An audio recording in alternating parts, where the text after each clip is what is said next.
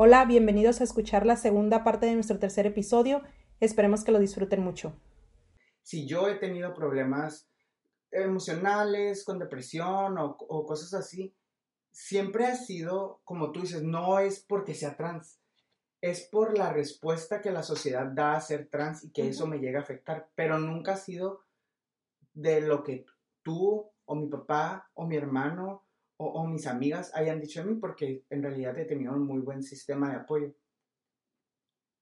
Sí, ojalá que, digo, la gente que no está a favor de esto, que cree que esto no puede ser o que estas cosas no son reales, ojalá pudiera escucharnos y no a nosotros, también a otras personas que se dedican a, difundir esta información ya con más trayectoria y, y pudiera eh, entender y escuchar el efecto que tiene esa negatividad que ellos demuestran hacia la comunidad LGBT. O sea, definitivamente, o sea, yo me pongo a pensar como que veo marchas y gente que protesta en contra de esto, o este cambio o el otro.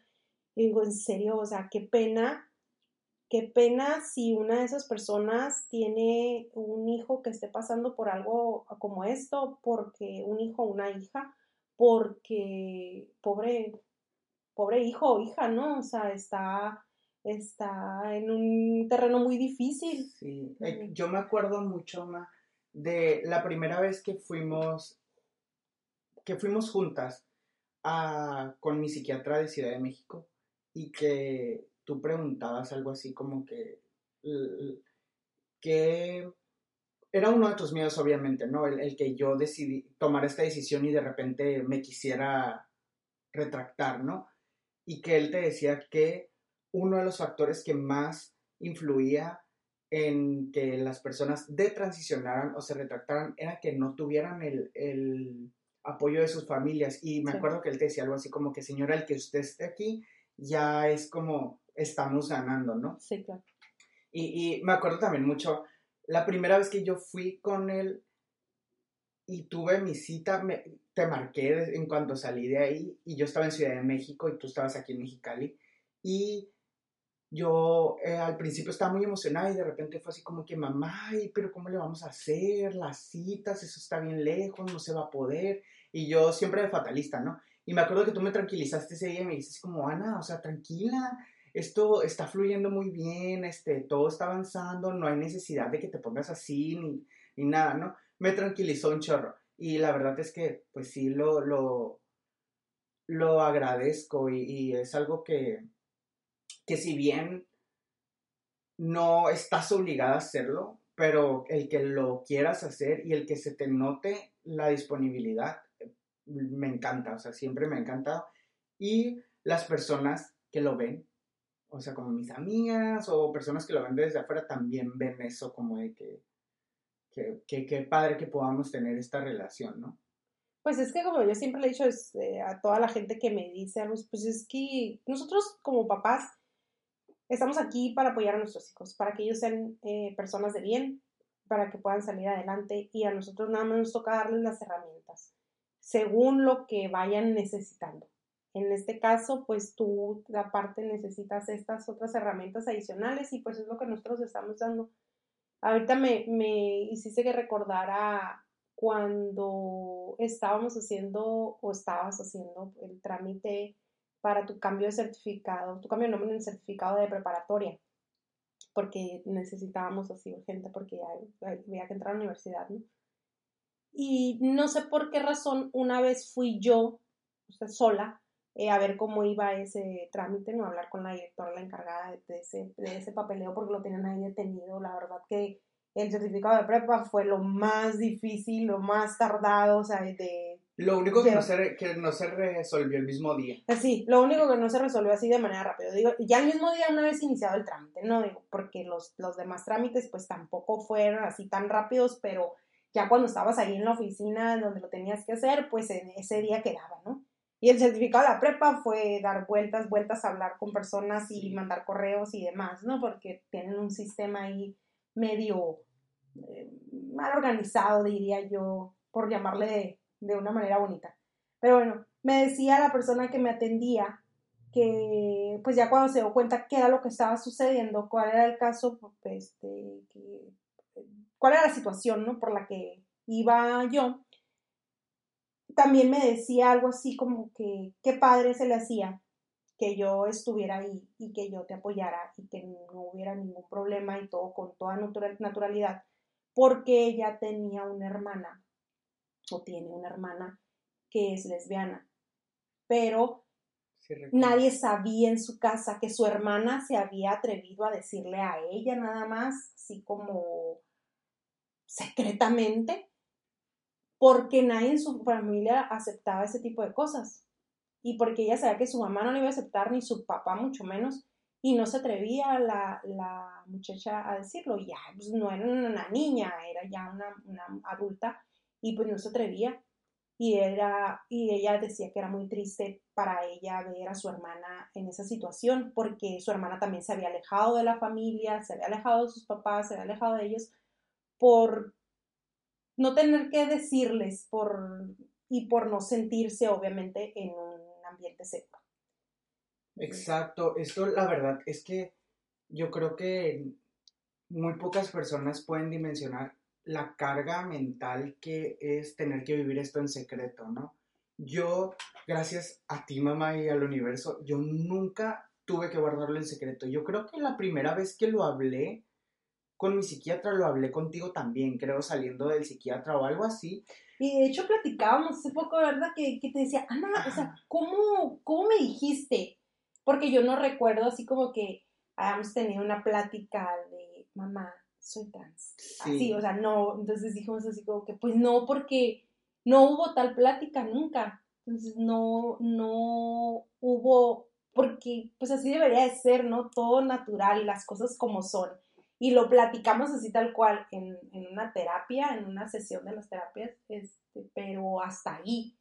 Y ya todo se fue dando así como que de manera natural, tú fuiste haciendo cambios eh, en tu forma de vestir, eh, no sé, accesorios que utilizabas, maquillaje después y así, pero pues todo así normal, pues no es nada de como que, ay mamá, o sea, soy trans y pues a partir de mañana mm, me voy a poner un vestido. No, o sea, no fue así. Pues, sí me ponía los vestidos de ella, que por ejemplo tiene uno negro que me queda padrísimo y que lo amo y ella también lo ama, pero creo que yo nunca me tuve que esconder de esto. Justo cuando empecé como mi etapa de salir de antro y de fiestita, yo, yo me imagino que si te acuerdas que de repente ya salía con zapatos más altos o como que más maquillada o en mi cumpleaños mis amigas me regalaban maquillaje o, cuando en mi graduación, este, en mi viaje de graduación, pues fui a comprar maquillaje para llevarme y ciertas cosas, ¿no?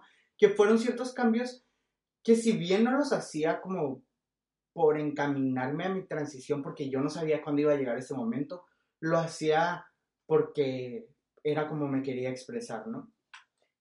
Claro, pues como, como querías verte, ¿no? Eh, simplemente como te sentías a gusto, vaya quiero tocar un poco como que el punto de cómo, más como la secuencia de cómo ha sido mi transición. Como les dije, yo antes de los 15 años no tenía ni idea.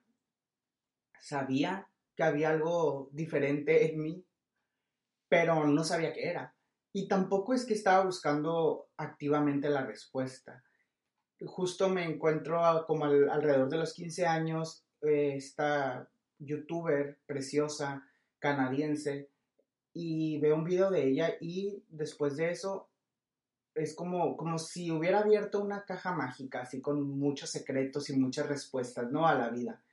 Después de ahí me obsesiono con el tema y ya es como lo único que quería buscar en internet, así. Pero mientras más sabía, obvio más me daba miedo, pero también era como, les digo, el hecho de que yo nunca lo tuve que vivir en secreto fue un gran, un gran factor para que todo esto se desarrollara mucho más fácil, ¿no?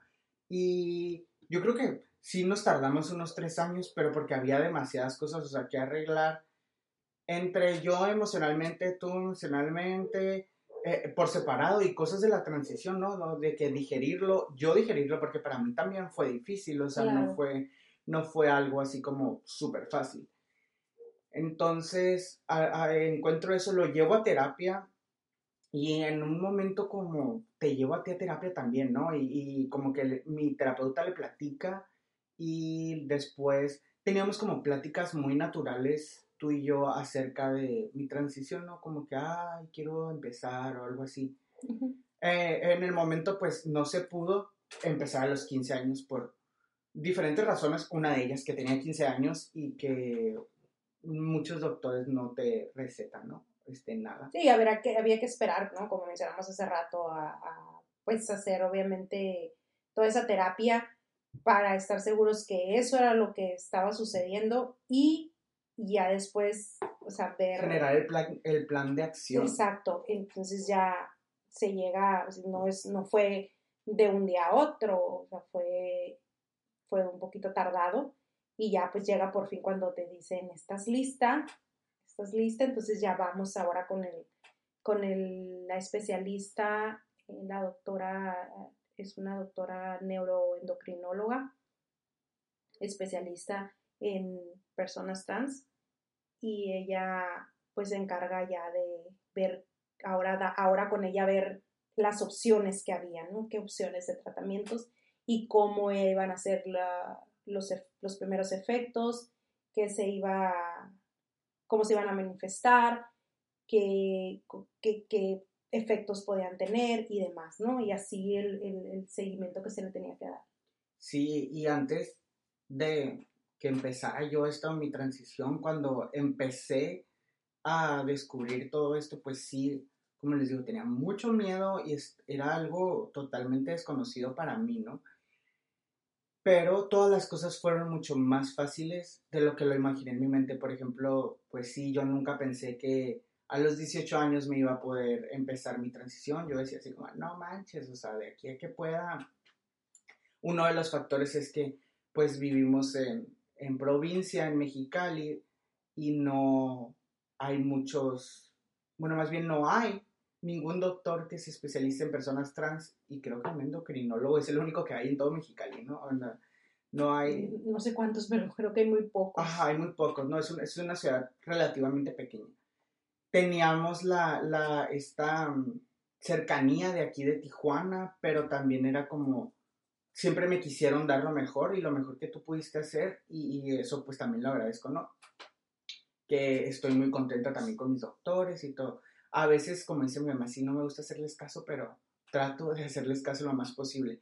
También yo no me imaginé que dos meses iniciando mi transición iba a poder irme a Ciudad de México a cambiarme el nombre. Entonces eso también fue como súper fácil fácil dentro de, entre comillas, ¿no? Porque pues yo pagué la mayoría de ese viaje, este, hubo una rifa de, ¿te acuerdas que mucha gente me ayudó para, y con eso pagué la estancia y tenía que hacer muchas cosas. Y sí fue, la verdad es que sí me hubiera gustado que mi mamá me acompañara, pero también fue una muy, una muy buena experiencia de haberla hecho yo sola, ¿no?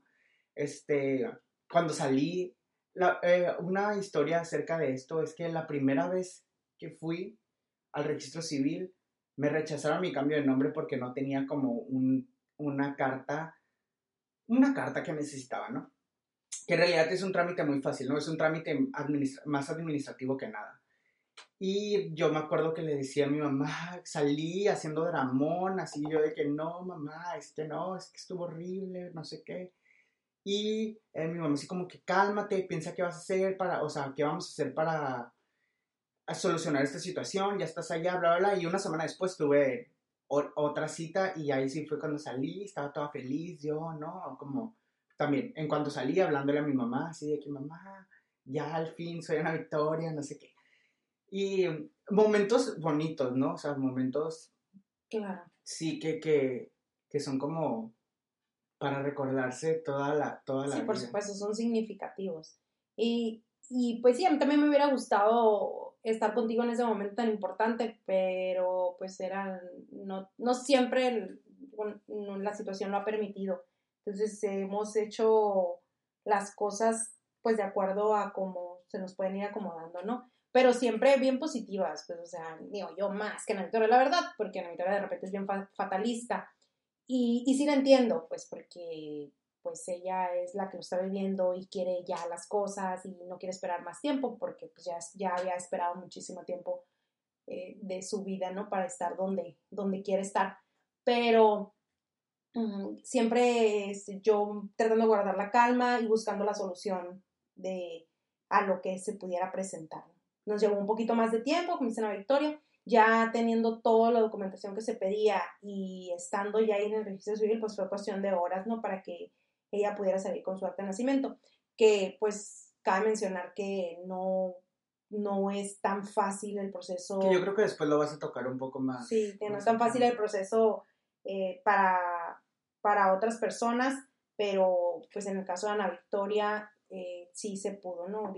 Tuvo que ir a la Ciudad de México porque aquí en la ciudad mexicana pues no se puede hacer un cambio de nombre así tal cual, un, un cambio de nombre, sino una un cambio de su acta de nacimiento. Lo único, en ese momento lo que nos dijeron era que lo único que podían hacer cuando fuimos a, al registro civil, porque fuimos al registro civil, fuimos al Estado y al municipio, porque se tuvo que cambiar en las dos partes, o sea, resguardar el acta de nacimiento que ya existía y, que nada más que ya nada más existiera esta acta de nacimiento donde dice que, que te llamas Ana Victoria y que eres una mujer. Es, eh, ese trámite lo, pues, fue algo que tuvimos que hacer acá, aquí en, en, el estado y en el municipio, pero ya con un acta de nacimiento que nos habían emitido la Ciudad de México. Y aquí lo que nos dijeron en su momento que lo único que podían hacer hasta ese momento era poner un, como una nota marginal en las actas de nacimiento. Pero es un proceso también... Que no, no es lo... No es lo ideal. Sí, no es un, eso, o sea, hacer eso, aparte de que llevaba un proceso pues bastante burocrático, largo, no era así como que llego y quiero que me pongan esto aquí en mi acta de nacimiento, tampoco no era tan sencillo. Y aparte, pues como nos decía la licenciada que nos atendió, ¿no? Que pues es que cargues todo el tiempo con esa etiqueta de que esa nota marginal, dice, cuando vas a hacer algún trámite llevas tu acta de nacimiento, hay personas que no la ven y te están haciendo el trámite con el género y el nombre equivocado. Entonces tú les tienes que estar, a donde quiera que llegas, tienes que estar explicando que, ah, no, mira, es que este, este esta parte de aquí, de estas, estos datos ya no los vas a tomar, tienes que tomar estos otros que están aquí en esta notita que pusieron al calce del acta de nacimiento, ¿no? Exacto. Y eso pues obviamente pues va en contra de los derechos de la persona, ¿no? Que está aportando esa acta de nacimiento. Justo también creo que algo que me gustaría recalcar es que tú me diste y siempre me has dado como la libertad de que yo viva mi transición como yo quiero. Y eso no quiere decir que me dejas o, que me dejes así como a la deriva, pues, o sea, que yo sola decida todas las cosas. Siempre has estado para mí y te has involucrado mucho, pero también eh, eh, las decisiones, o sea, acerca de mi transición las tomo yo, pues, este, y, creo que eso es algo también muy bueno, ¿no? Que me has dado esa libertad de, de si estoy descubriendo quién soy, cómo soy, que soy Ana Victoria, cómo quiero vivir como Ana Victoria, pues siempre me has dejado y siempre has dicho, mientras yo no me haga daño a mí ni le haga daño a los demás, pues no, no, no hay ningún problema, ¿no? Después de eso, eh, de, de mi cambio de nombre, pues ya viene entrar otra vez a la universidad, no, la razón por la que yo no estaba en la universidad no era este, específicamente mi transición, pero pues las cosas se acomodaron así y así salieron. Eh, pero ya cuando entré a la universidad ya tenía todos mis cambios, mis documentos cambiados, todos, todos, todos. Hasta mi visa, que yo pensaba que iba a ser imposible que me la dieran. Ay, que también saliste eh, Ah, actitud derrotada en, de la visa, porque como no le dijeron en ese momento, así como cuando te la prueban, ¿no? De que te dan tu papelito y felicidades, su visa ha sido aprobada, ¿no? O algo así, ¿no? Este, como no le dijeron en ese momento, o estaba haciendo todo un drama, me acuerdo que pues ya, ya ella lo tuvo que hacer sola, porque como ya era mayor de edad, pues obviamente yo lo único que hice fue acompañarla hasta la puerta, ¿no? y luego regresar por ella cuando, cuando saliera, pero también estaba de drama. Entonces yo, y yo, pues sí, le decía, pues Ana, o sea, tranquila, ¿te dijeron que no? No, pero tampoco me dijeron que sí. Y yo, Ana, pero, pero es que entiende que no es, o sea, ellos tienen que hacer seguramente pues cambios en sus registros o notas porque pues ya sabes cómo son ahí los, la cuestión de los consulados, ¿no? O sea, no pueden nada más como que borrar todo un récord o registro que tengan ahí para sustituirlo por otro, sino que tienen que seguramente de alguna manera empatarlo, ¿no? Para ligarlo para que pues no vaya a ser que un día regreses con tu antigua identidad y quieras cometer un delito, ¿no? Entonces, digo, creo yo, ¿no? Que esa era la razón, pero pues sí, obviamente no es un trámite y, y, lo vivimos también algunas veces que, o sea, de repente llegamos a hacer algún trámite y las personas no sabían así como que cómo hacerlo, porque no es algo común o no era algo común en ese momento, ¿no? Las personas no llegaban así tan lejos en, en cuestión de trámites. Entonces tenían siempre, no sé, la persona que estaba ahí al frente, pues tenía que, así como que permíteme, tengo que ir a preguntar, ¿no?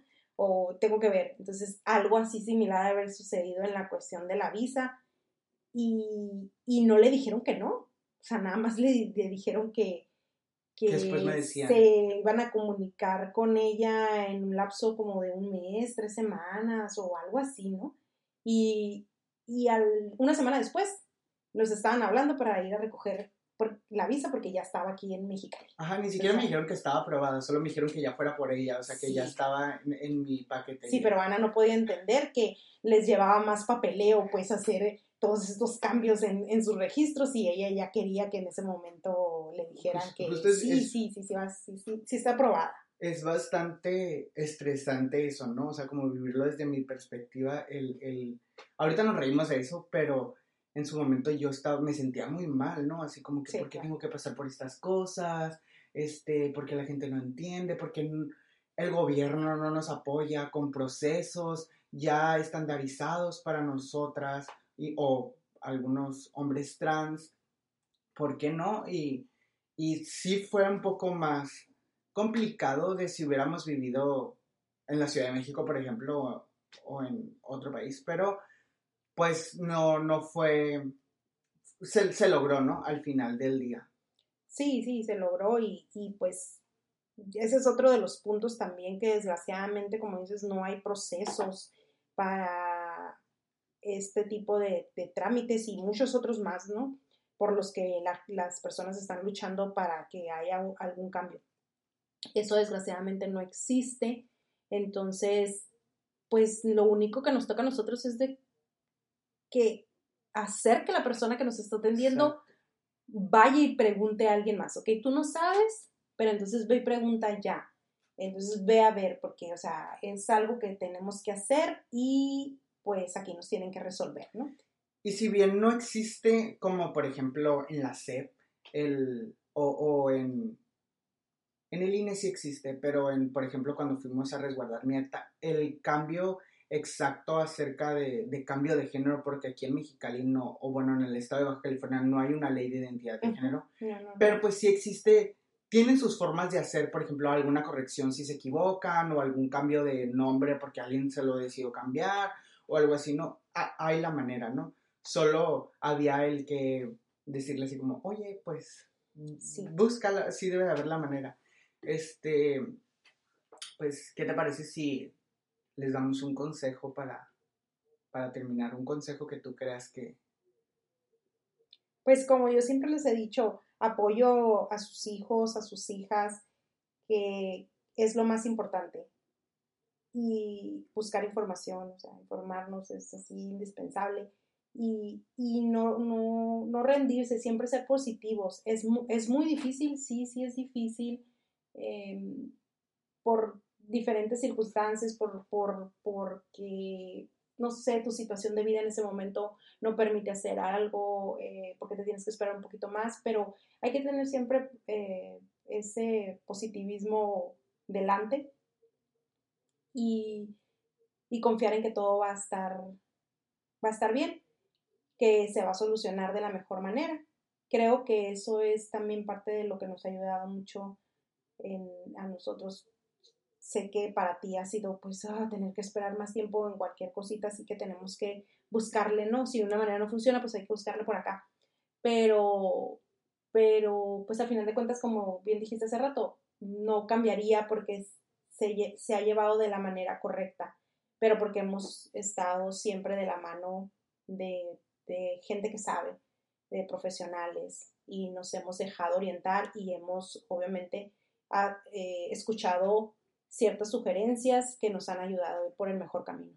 Exacto, y creo que pues el punto de este proyecto, este hermoso proyecto, es poder tú orientar, ¿no? O este, ya sea a, algún papá, algún hijo, ¿no? Yo también tengo un consejo, primero para las personas trans que viven la, la transición, sean súper pacientes con ustedes y con las personas que los rodean. Eh, no tengan tanto miedo. En realidad esto ha sido algo mucho más bonito de lo... De, si hacemos un balance, las cosas bonitas o buenas han sido muchas más que las cosas malas.